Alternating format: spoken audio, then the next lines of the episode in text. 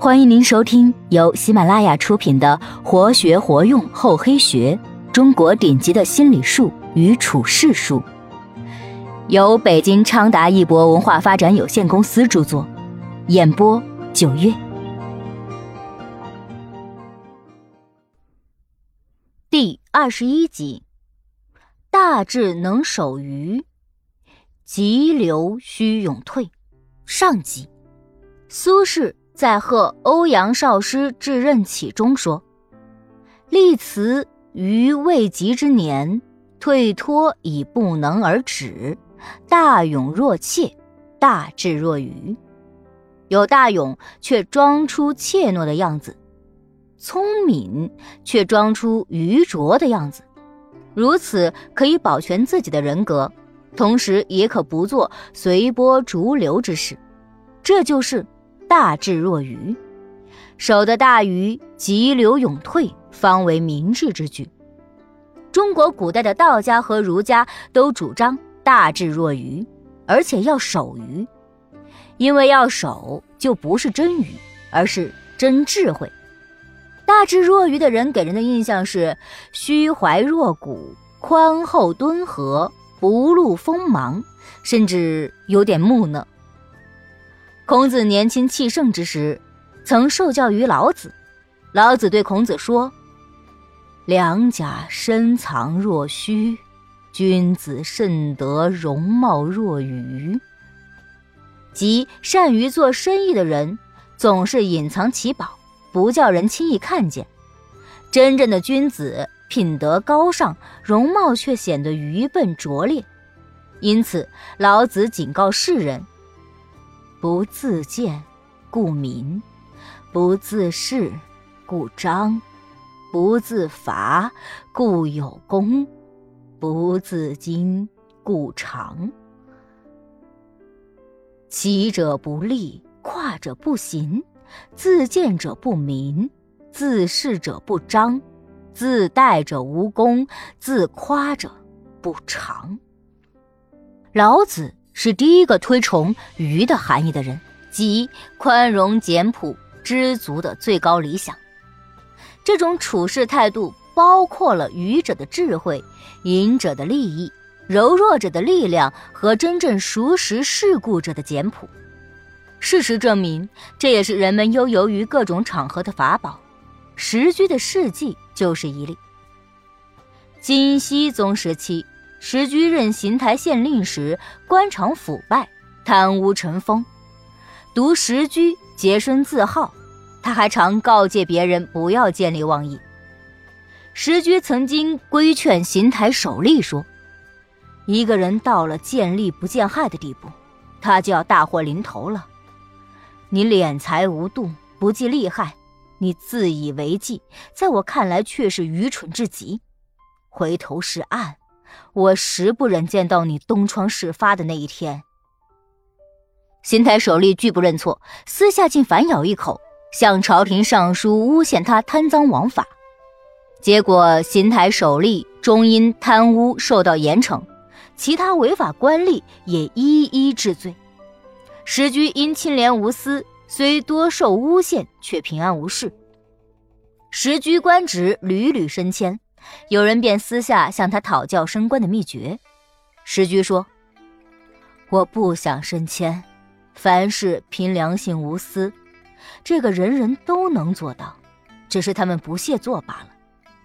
人们过分相信智慧之说，却轻视不用智慧的功效，这就是所谓的偏见吧。”金世宗时，世宗任命石居为参知政事。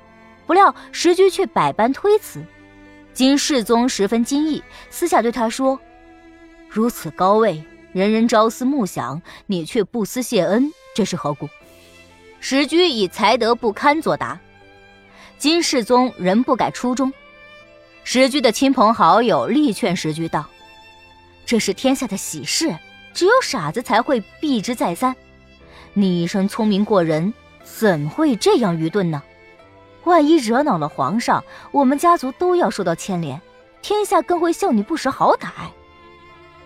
石居长叹说：“俗话说“身不由己”，看来我是不能坚持己见了。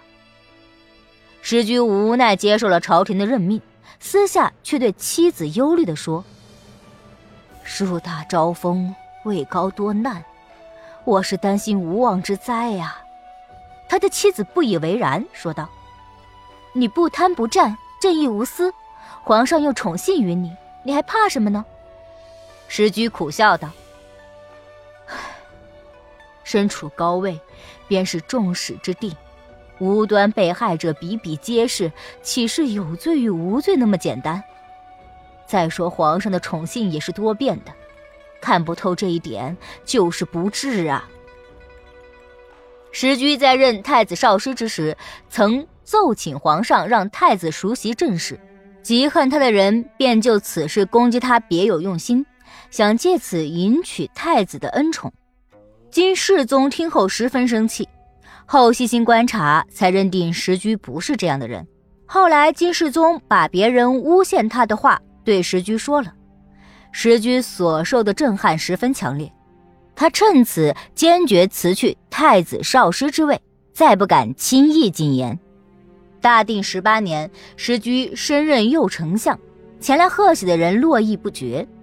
石居表面上虚与委蛇，私下却决心辞官归居。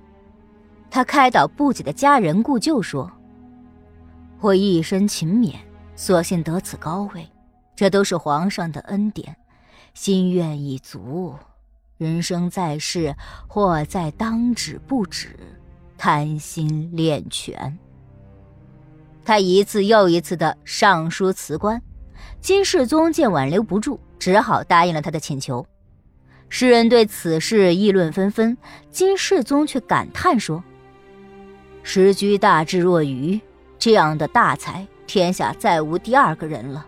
凡夫俗子怎知他的心意呢？时居懂得大智若愚之道，因此懂得在官场中保全自己。这就是苏轼在《贺欧阳少师至任启》中所说的：“立辞于未及之年，退脱以不能而止。大勇若怯。”大智若愚，有大勇却装出怯懦的样子，聪明却装出愚拙的样子，如此可以保全自己的人格，同时也可不做随波逐流之事。真正的大智大勇者，未必会大肆张扬、徒有其表，而要看其实力。李治曾说：“盖众川河流，物欲以成其大。”土石并气，物以食其坚，是故大智若愚焉耳。百川河流而成其大，土石并气以食其间，这才是大智若愚。守得大鱼，急流勇退，方为明智之举。本集播讲完毕，感谢您的收听，我们下集再见。